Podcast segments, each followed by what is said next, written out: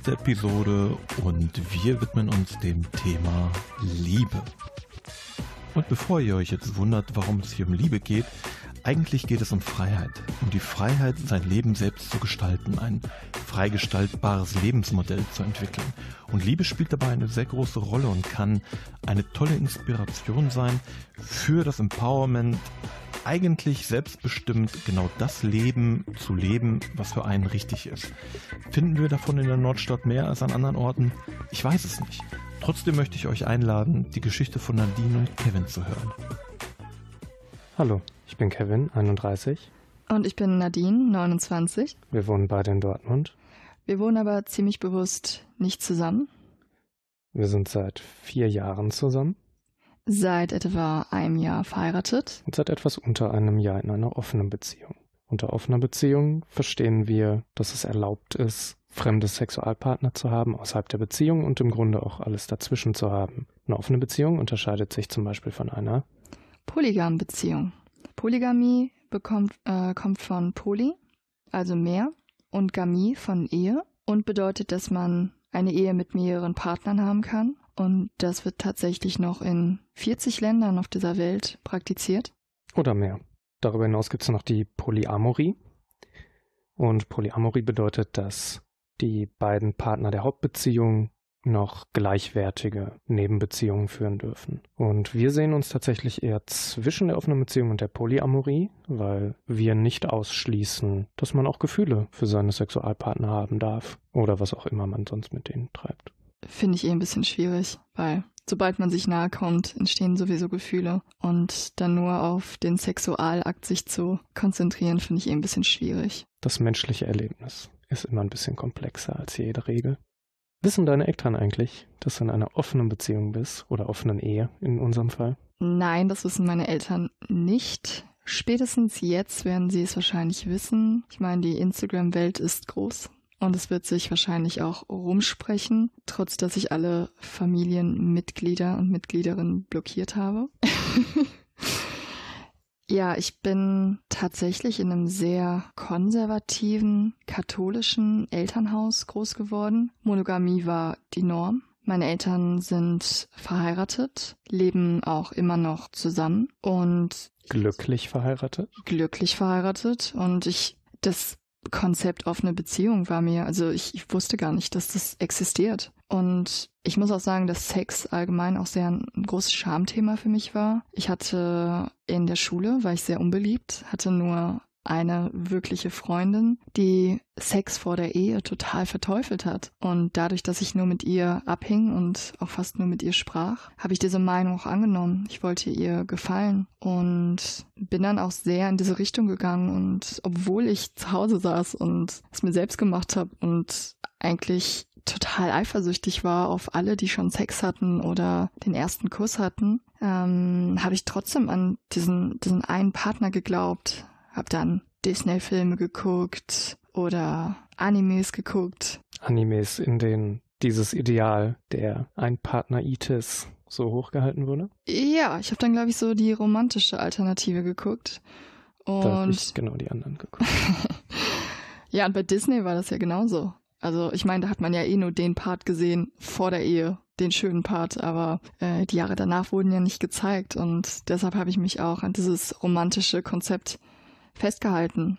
Und tatsächlich habe ich das erste Mal überhaupt erst von einer offenen Beziehung gehört in meiner letzten Beziehung mit meinem letzten Partner. Aber da komme ich später zu. Wie ist das bei deinen Eltern? Meine Eltern wissen es tatsächlich auch nicht, aber das liegt weniger daran, dass es bei uns ein Tabu wäre. Ich stamme aus einer Künstlerpädagogenfamilie, bei der Political Correctness ziemlich, ziemlich weit oben steht. Und es immer hieß, du, du darfst alles sein und alles machen. Und auch wenn du schwul wirst, wir unterstützen dich. Spielt alles keine Rolle, wir lieben dich. Mein Vater war einer der ersten, ersten Hippies in Deutschland. Freie Liebe war ein Riesending damals. Er hat das auch praktiziert, bis es, bis es ihm nicht mehr lag. Und er dann Stimmt, er sagte ja auch, bei ihm hat es nicht funktioniert. Er, er sagte, dass es bei vielen nicht funktioniert hat, weil Eifersucht ein Riesenthema war. Dass ja. alle versucht haben, sich an dieses Ideal zu klammern und daran gescheitert sind. Und das ist super spannend. Das heißt, für mich war sehr lange Zeit dieses Thema einfach ebenfalls so, ah, okay, Menschen haben das probiert und es ist gescheitert. Äh, Monogamie, das Ding. Nonplusultra. Naja, aber deine Eltern sind ja geschieden. ja, das äh, stimmt tatsächlich. Und ich fand die Scheidung damals als, als Teenager eine der besten Sachen, die in meiner Family passiert ist, weil meine Eltern jahrelang in einer nicht so glücklichen Ehe gelebt haben. Beziehung. Ja. Naja, wie monogam das dann nur war, uns einmal dahingestellt. Und was möchtest Räusper, du damit Räusper. sagen? Aber anderes Thema, das haben die unter sich ausgemacht. Mhm, verstehe. Über offene Beziehungen habe ich das erste Mal über meine Schwester erfahren tatsächlich, aber da war ich noch nicht so weit, dass ich das Thema für ernsthaft in Erwägung gezogen hätte für, für mein eigenes Beziehungsleben. Konntest du dieses Beziehungskonzept für dich nicht ernst nehmen? Hast du das so ein bisschen belächelt? Ähm, ernst nehmen hätte, hätte schon mal damit beginnen müssen, dass ich vielleicht erstmal eine Beziehung zum Ausprobieren äh, hätte eingehen müssen. Und das habe ich tatsächlich das erste Mal mit dir gemacht. Mhm. Weil ich mm. einfach etliche Jahre vorher in keiner sonderlich guten psychischen Verfassung war, um das zu tun. Aber das einmal. Aber Sex hattest du ja schon vor mir. Ja, das hatte ich tatsächlich schon. Einmal. Ich bin stolz auf dich. Ja, danke, danke. Äh, ja, und das, das kam halt auch noch dahin zu, dass ich psychisch nicht gut drauf war. Dachte, Wie ich bringe mein erstes Mal, boah, meine Güte. Zehn Jahre? Un ungefähr. Ging früh los. Und ich war es irgendwann satt, Jungfrau zu sein. Hab das Ganze relativ opportunistisch hinter mich gebracht und das war eine der dümmsten Entscheidungen, die ich je getroffen habe. Das Ganze hat mich so desillusioniert, dass ich dachte so, okay, das Thema haken wir jetzt erstmal für lange Zeit ab. Das gab mir nicht. Also so, wie ein Trauma. Ja, so, so schlimm nicht. Ich habe eher aufgegeben, ich dachte, das, das bringt mir definitiv nicht das, was ich erwartet habe, was es mir bringt. Dich oder die Frauen? Aufgegeben. Ah, äh, beides im Grunde. Aber hätte ich nicht aufgehört, mich dauerhaft aufzugeben, dann wäre ich gar nicht bereit für dich gewesen. Oh. Also, ich hatte vor dir schon sehr viel Erfahrung, ähm, hatte trotz dieser besagten Freundin äh, mein erstes Mal mit 16, war danach auch vier Jahre mit diesem jungen Mann in einer Beziehung. Und ich würde sagen, es war eine heimliche offene Beziehung, denn treu konnte ich nicht so wirklich bleiben. So, Faustdick hinter den Ohren. Ja, ich weiß. Ich, ich war gerade in meinen goldenen Jahren des Entdeckens und fand es irgendwie sehr schwierig, mich nur für einen Mann zu interessieren. Fand es aber auch sehr schwierig, mit Menschen darüber zu reden. Ich hatte Angst, verurteilt zu werden. Und meinen damaligen Partner fand ich schon nach etwa einem Jahr ziemlich uninteressant. Und ja, so kam es dann, dass ich das erste Mal fremdgegangen bin mit meinem damaligen besten Freund, der auch in einer Beziehung war. Und so startete eine zweijährige Affäre. Aber durch diese Affäre konnte ich meine Beziehung überhaupt erst aufrechterhalten. Ganz am Ende von diesen vier Jahren bin ich nochmal fremdgegangen, habe die Beziehung beendet ohne jemals dazu gestanden zu haben, weil ich so eine große Angst hatte, verurteilt zu werden. Ja, und wie das Karma dann entschied, war ich auch kurz danach in einer Beziehung, hätte auch fast geheiratet und musste dann schmerzlicherweise feststellen, dass ich durch eine andere Frau ersetzt worden bin. Mein damaliger Partner hatte seine Arbeitskollegin geschwängert und hatte sich dafür entschieden, ich weiß nicht, ob das jetzt aus Gemütlichkeitsgründen oder ob das wirklich an mir lag, aber mh, mm, ja, sich erzählen eigentlich, also ich wurde eigentlich komplett dadurch ersetzt und das war so schlimm, dass ich fast anderthalb Jahre den schlimmsten Liebeskummer meines Lebens hatte.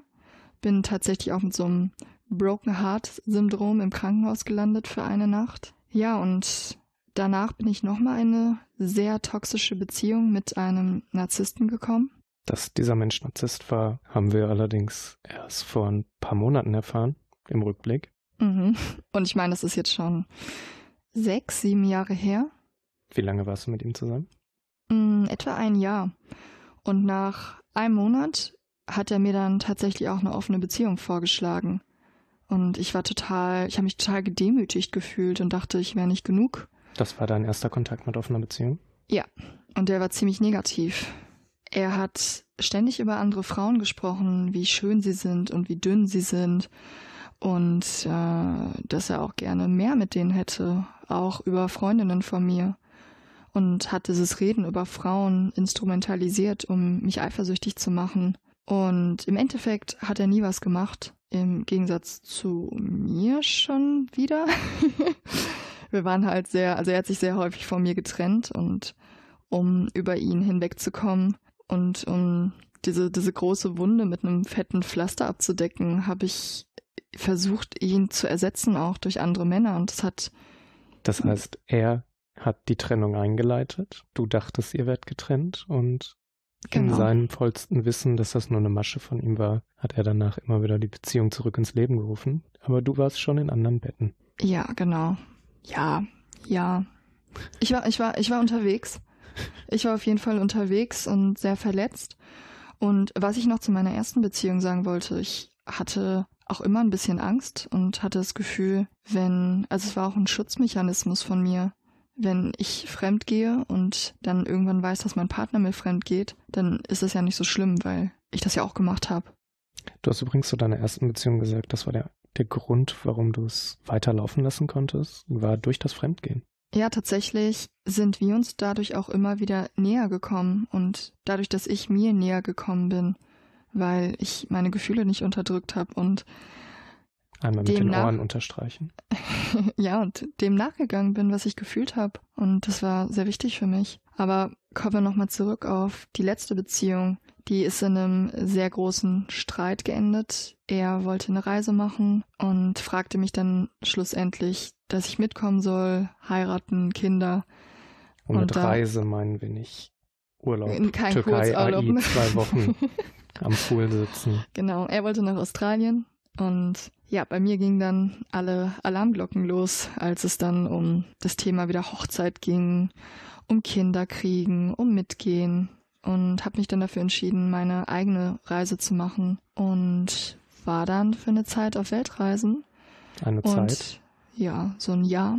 Und in dieser Zeit hatten wir auch sehr viel Kontakt und ich dachte auch die ganze Zeit, dass wir wieder zusammenkommen würden, hatten dann auch irgendwann so intensiven Kontakt, dass es darum ging, wenn ich wieder in Deutschland bin, dass wir wieder ein Paar werden. Und ich habe an dieser Hoffnung festgehalten, trotz dass diese Beziehung so toxisch für mich war. Und zwei Wochen bevor ich dann in meinem letzten, an meinem letzten Stopp war in Nepal, schrieb er mir eine E-Mail. Wir haben immer E-Mails geschrieben, dass er eine neue Frau hat, dass er mich liebt, aber dass er jetzt mit ihr zusammen sein wird. Naja, und dann bin ich wieder mit einem ziemlich gebrochenen Herzen.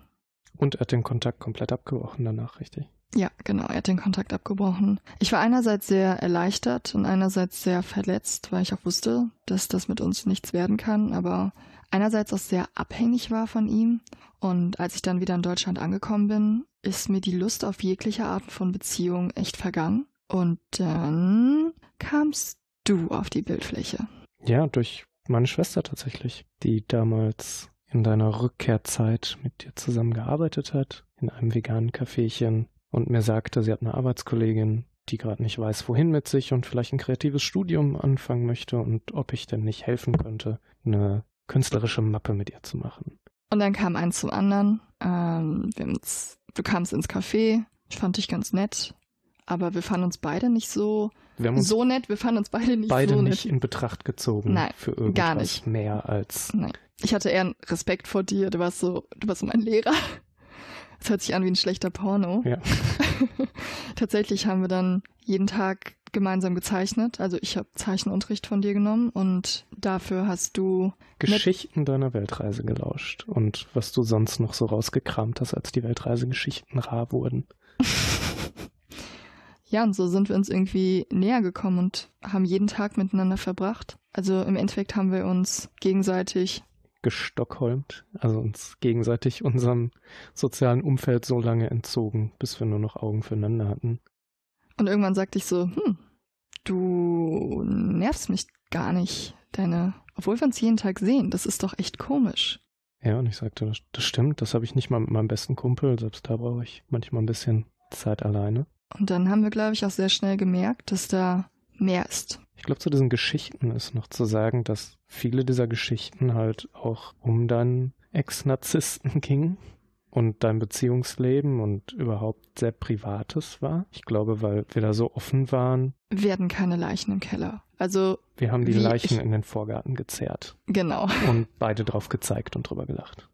Ja, ich habe auch geweint. Ja. Ich war noch sehr verliebt in meinen Ex-Freund und oder eher in die Vorstellung von dem, was ich von dieser Beziehung hatte. Trotz, dass ich mit Kevin zusammen war schon, war das immer noch ein Thema für mich, von dem ich mich nicht ganz lösen konnte.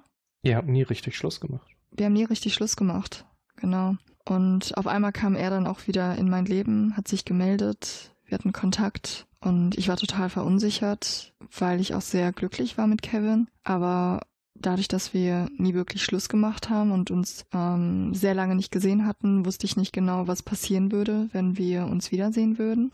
Du hast ihn immer als gefährlich bezeichnet für unsere Beziehung. Und ich glaube, als du ihn das erste Mal live getroffen hast, das war am Weihnachtsabend. Knapp zwei Monate, nachdem wir angefangen haben, uns in Betracht zu ziehen als Partner. Das war übrigens an Halloween. Die längste Gruselgeschichte unseres Lebens. Äh, ja, genau. Er sagte dann, dass er zurück in unsere Heimatstadt kommt. Weihnachten verbringen natürlich die meisten Menschen bei ihrer Familie und bei mir in dieser kleinen Stadt, in der ich groß geworden bin, im Sauerland, war das halt so, dass wir nach dem, nach der Bescherung alle in die Stadt gegangen sind. Um Mit alle meinst du nicht das ganze Dorf, sondern alle, all deine Freunde, all die sich verstreut haben, kamen an Weihnachten zurück ins Dorf und trafen sich im Stadtkern. Genau. Und genau, es ging auch meistens dann um Alkohol, aber es ging natürlich auch darum, sich wiederzusehen. Und ja, da habe ich ihn auch das erste Mal wieder gesehen. Und ich habe zu dir gesagt, dass ich nicht weiß, was das mit mir machen wird, wenn ich ihn wiedersehen werde. Und du hast mir das totale Gefühl von Sicherheit gegeben, dass es okay ist. Ich weiß nicht mehr genau, was ich dir gesagt habe. Aber du noch? Ich habe gesagt, ich weiß nicht, was passieren wird, wenn ich ihn sehe. Und du hast gesagt, dass ich das machen soll, was sich gut anfühlt und was sich richtig anfühlt. Und tatsächlich kam es dann auch zu einem Kuss, der von seiner Seite aus kam. Ich habe dich sofort angerufen und dir davon berichtet und du warst sehr verständnisvoll. Du sagtest, du wüsstest halt nicht, wie das ist, einen Ex-Partnerin, eine Ex-Partnerin zu haben. Und dass du das auch verstehen könntest. Was hast du über seine Gefährlichkeit gelernt? Er schien nicht mehr gefährlich nach diesem Kuss. Und dadurch, dass du mir so vertraut hast und ich das erste Mal auch ganz offen über meine Gefühle sprechen konnte, dass ich mich nicht verstecken musste für meine Gefühle, für meine Triebe, für das, was in meinem Kopf vorgeht. Da war ich dir so dankbar für und habe mich so verbunden zu dir gefühlt, so verstanden auf eine Ebene, die viel höher war als jede romantische Ebene, die ich davor erlebt habe. Ja, und das hat unsere Beziehung auf, einen, auf ein neues Level gebracht. Und was ich noch sagen wollte, ganz am Anfang, als wir uns das erste Mal geküsst haben und es dann so in diese Richtung ging, warst du tatsächlich auch derjenige, der ganz starke Bindungsängste hatte. Mhm. Dieses Gefühl von, du hast ganz lange auf deine Prinzessin gewartet und diese dann Frau. Du und, und, dann, und dann kam ich, Trampeltier. Mit Altlasten. Ähm, vielleicht dazu noch zu sagen, das klingt jetzt alles so, als, als wäre ich der Weise auf dem Berg, der gesagt hat, mach, was sich richtig anfühlt. Und alles. Ich war natürlich geknickt. Ich war natürlich irgendwie, ich, ich fand das super uncool, gefühlsmäßig. Aber ich war Gott sei Dank. Sorry. Ich war Gott sei Dank kognitiv schon ein bisschen weiter als meine Gefühle. Das heißt, für, für mich waren dann so Sachen in, in all der Alleinzeit, die ich vor dir verbracht habe, so Konzepte wie, was, was ist Zeit, wenn es in der Erinnerung liegt, spielt es eine Rolle, wie lange es in der Erinnerung liegt und dass Dinge ihre Richtigkeit und Wichtigkeit haben, wie dass du an diesem Abend effektiv mit ihm Schluss gemacht hast, festgestellt hast, dass mhm. du nicht mehr mit ihm zusammen sein möchtest und dich jetzt voll und ganz auf uns äh, konzentrieren kannst. Das war für mich nicht leicht. Aber ich wusste, dass das die richtige Haltung zu diesem Thema ist. Ja, ich, ich wollte noch, ich wollte eigentlich noch was ganz anderes sagen. Ähm, Aber gut, dass du das nochmal gesagt hast. Genau, du hattest ja am Anfang diese Bindungsängste und dadurch, dass du so wenig Erfahrung hattest, habe ich dir gesagt, ohne kognitiv überhaupt schon so weit gewesen zu sein, dass du, falls du das Gefühl hast, etwas nachzuholen, dass du ganz ehrlich zu mir sein kannst und das auch, dass du dem nachgehen kannst, diesem Gefühl. Und ich glaube, nur dadurch konntest du dich überhaupt auf diese Beziehung einlassen. Das stimmt tatsächlich. Du hast mir angeboten, dass wir quasi eine offene Beziehung hatten in der Anfangszeit und in der ich nichts mache, aber du alle Türen offen stehen hast. Was natürlich absurd ist, wenn wir gleich zu unserer derzeitigen Situation kommen. Aber äh, ich glaube tatsächlich, dass das für mich indirekt äh, unheimlich hilfreich war. Weil dadurch, dass du halt dein Ex-Freund immer noch ein Thema war und ich dachte, mich dadurch ein bisschen distanzieren konnte und nicht so einen Druck hatte für dieses äh, Einpartner-Itis, dass ich dich dadurch halt auf ein Podest stellen wollte. Ich stelle mir gerade so einen Partner vor, der voll mit Entzündung ist. Nein, Itis ist ja immer eine Entzündung. Yeah, die Krankheit. ja, das hat mir geholfen, weil auch das ja wieder im, Grunde derselbe Gedanke mit, diesem, mit dieser Zeitlichkeit ist. So, du hattest so viele Partner vor mir, ja. Und du dachtest, meine Güte, ja, dann hat er die jetzt halt ein bisschen später und das überschneidet sich. Was tatsächlich immer sehr auffallend war für die letzten Jahre in unserer Beziehung, also auch die drei Jahre, in der wir, in der ich, in der wir monogam gelebt haben. Ich meine, du hattest ja die Türen offen, aber du hast es nicht genutzt. Ja, glücklich monogam halt auch. Ja, total. War es immer sehr auffällig, dass wir beide nie eifersüchtig waren. Und wie wir zu dieser offenen Beziehung kamen, das war eigentlich sehr schleichend. Ich würde sagen, dass es letztes Jahr anfing, als, weil ich hatte auch die ganze Zeit gar kein Bedürfnis nach mhm. wem anders. Ich war so, so damit beschäftigt, dich kennenzulernen, mich kennenzulernen. Das waren noch sehr anstrengende und schwierige Jahre, gerade wenn man nach so einer Weltreise wiederkommt. Und letztes Jahr hat eine Freundin von mir Geburtstag gefeiert im Wald. Und wie kann man sich das vorstellen? viele alternative Menschen, viele Arten von Beziehungskonzepten, Gedanken, die da aufeinander gestoßen sind. Und es war ein, es war ein sehr warmer Tag, dann wurde es dunkel und vor mir saß ein jetziger Freund, ein großes Bärchen, das meine Hand genommen hat. Das klingt, als wenn wir jetzt eine, eine Orgie ein leiten möchtest. Nein, es, nein es, ja, es, es wird eine Orgie, aber äh, eine andere Art von Orgie. Wie ähm, er hat dann meine Hand gestreichelt und ich fand es total schön und angenehm und dann habe ich seine Hände berührt und hatte das Gefühl, wow, das ist gerade einfach nur schön und es geht in keine sexuelle ähm, Intentionsabsicht. Und dann fingen wir an zu kuscheln und dieser Kreis wurde immer größer und größer und irgendwann waren wir, glaube ich, so 15 bis 20 Menschen, die einfach nur gekuschelt haben. Und ich wusste gar nicht, da lagen drei Leute auf meinem Po. Ich wusste nicht, ob Männlein oder Weiblein. Und es war auch total egal, weil es nur darum ging, zusammen zu sein und Nähe auszutauschen in einem sehr unsexuellen Sinn. Und ich hatte total Angst, mit dir darüber zu reden und hab's natürlich getan. Und ja, erst dann fingen wir überhaupt an, unsere eigenen Grenzen zu hinterfragen wo würde Fremdgehen losgehen? Fängt es beim Kuscheln an? Ist es Küssen? Ich glaube, als Paar, bei dem wir von Anfang an erheblich mehr verbindende Momente über normalen sprachlichen Austausch und, und Kuscheln hatten und erheblich mehr Intimität daraus gezogen hatten, war der Punkt des Drüberredens ist ein ganz großer, weil wir von Anfang an das Drüberreden immer im Vordergrund hatten und das das auch letztlich dazu geführt hat, dass wir keine Konflikte über all diese Themen haben. Also du berichtest sofort, wenn irgendwas mit dir ist, was du glaubst, was du mit mir teilen möchtest und ich andersrum auch. Und dass wir dieses Thema sofort aufgegabelt haben und mhm. zerlegt haben und reflektiert haben, was, was ist für uns okay und was nicht. Und dass wir tatsächlich eher der Meinung waren, dass Kuscheln und Küssen und Intimität darüber erheblich intensiver sein kann als Sex und dass wir deswegen mit diesem Thema also ein super Startthema war, weil es da ja halt nicht darum ging, mit irgendwie einer spezifischen anderen Person. Naja, dann kam es halt dazu, dass ich bei einem damaligen, also bei einem Freund war, den ich sehr frisch kennengelernt hatte.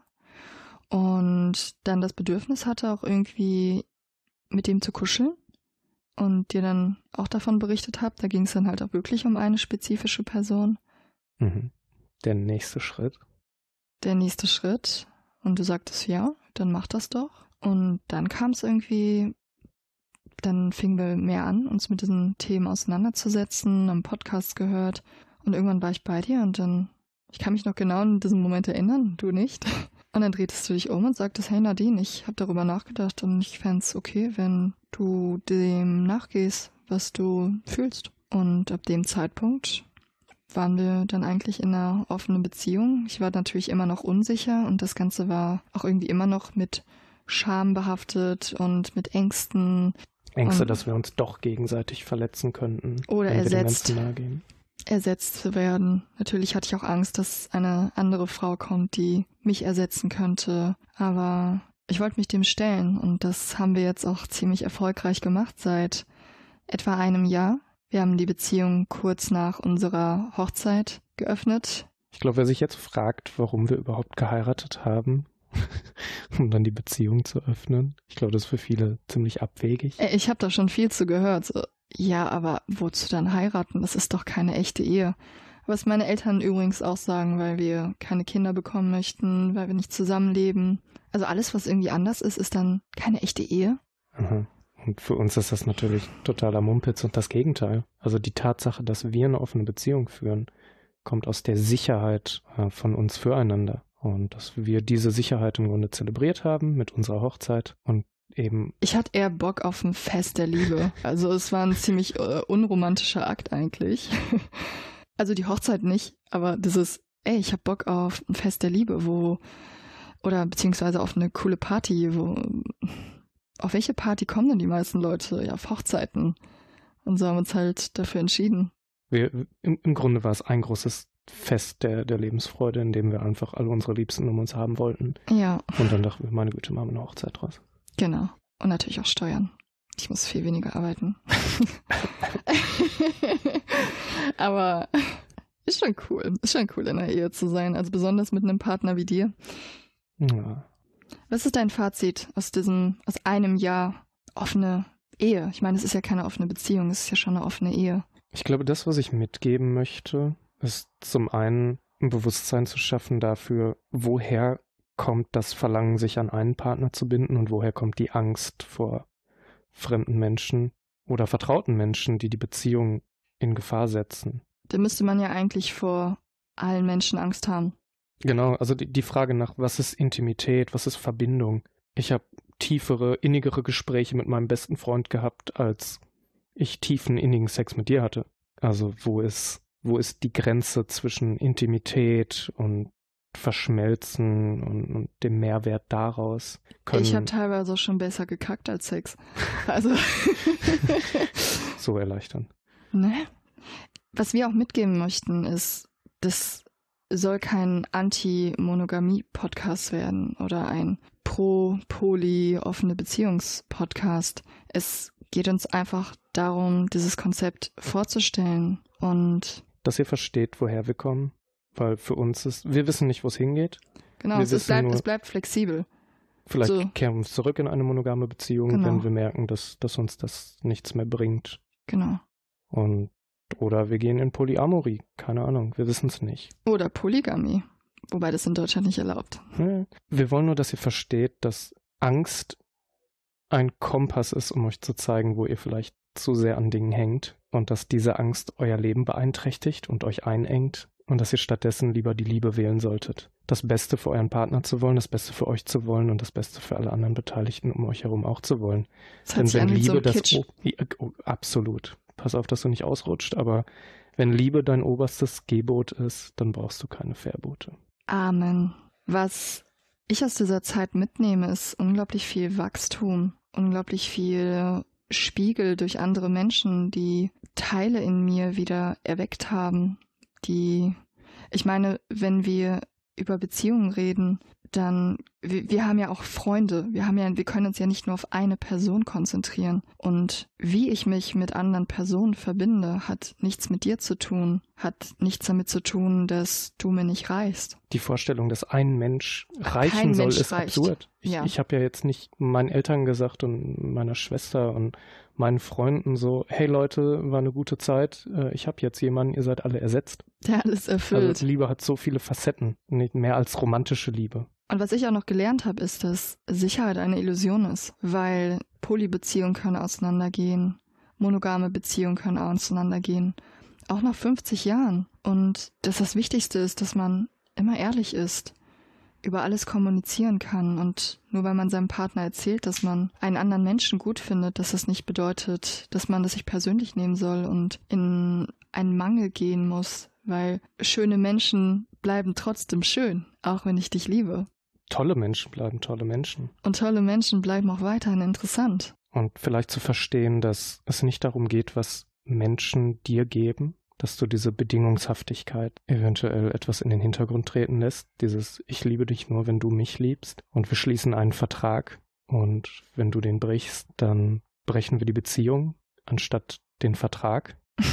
mhm. Dass Schöne Menschen Analogie. eigentlich nur, andere Menschen sind eigentlich nur dafür da, Facetten in dir anzuregen. Sie können dir nichts geben, was du nicht schon in dir hast, egal wie verkümmert es ist. Und das macht sie besonders. Und das macht jeden Kontakt zu jedem Menschen besonders. Und das wertzuschätzen und, und zu genießen und auszuleben und das als, ähm, als Möglichkeit für Wachstum zu nehmen. Dich von Ängsten zu befreien, mehr aus deinem Potenzial zu schöpfen. Und offene Beziehung ist nur für uns nur eine Möglichkeit auf diesem Pfad. Ich glaube, das ist ein sehr schönes Schlusswort. Ich meine, wir haben nur sehr kurz Zeit gehabt, das so vorzustellen und es wird auch noch weitere Folgen dazu geben. Und wenn dich das ganze Thema interessiert, dann mich? Dich, der Zuhörer, nicht dich. nicht dich, Kevin. Ich rede, also ich, ich rede jetzt zum Zuhörer oder zur Zuhörerin. Okay, mach das unter euch aus. Okay, du bist raus. Du kannst ja schon mal Tschüss sagen. Ciao. Genau, ich fange nochmal an. Wenn dich das Thema interessiert, dann geh gerne auf die Instagram-Seite von Nordfunken. Dort gibt es auch weitere tolle Podcasts zu unterschiedlichsten Themen aus der Nordstadt, beziehungsweise von Menschen aus der Nordstadt. Für die zweite Folge möchten wir gerne eure Fragen beantworten. Ihr könnt diese Fragen bei mir auf dem Profil, ähm, mein Name ist Weidenkatze auf Instagram, oder bei Nordfunken stellen. Und die ganzen Fragen werden wir sammeln und in der zweiten Folge dann für euch beantworten. Seid da ganz frei, seid da ganz offen. Wir freuen uns auf eure Fragen und freuen uns auf ganz viel Feedback. Wir hoffen, wir konnten euch motivieren, inspirieren und wir sehen uns bald zur Folge 2. Tschüss. Ciao, bis zum nächsten Mal.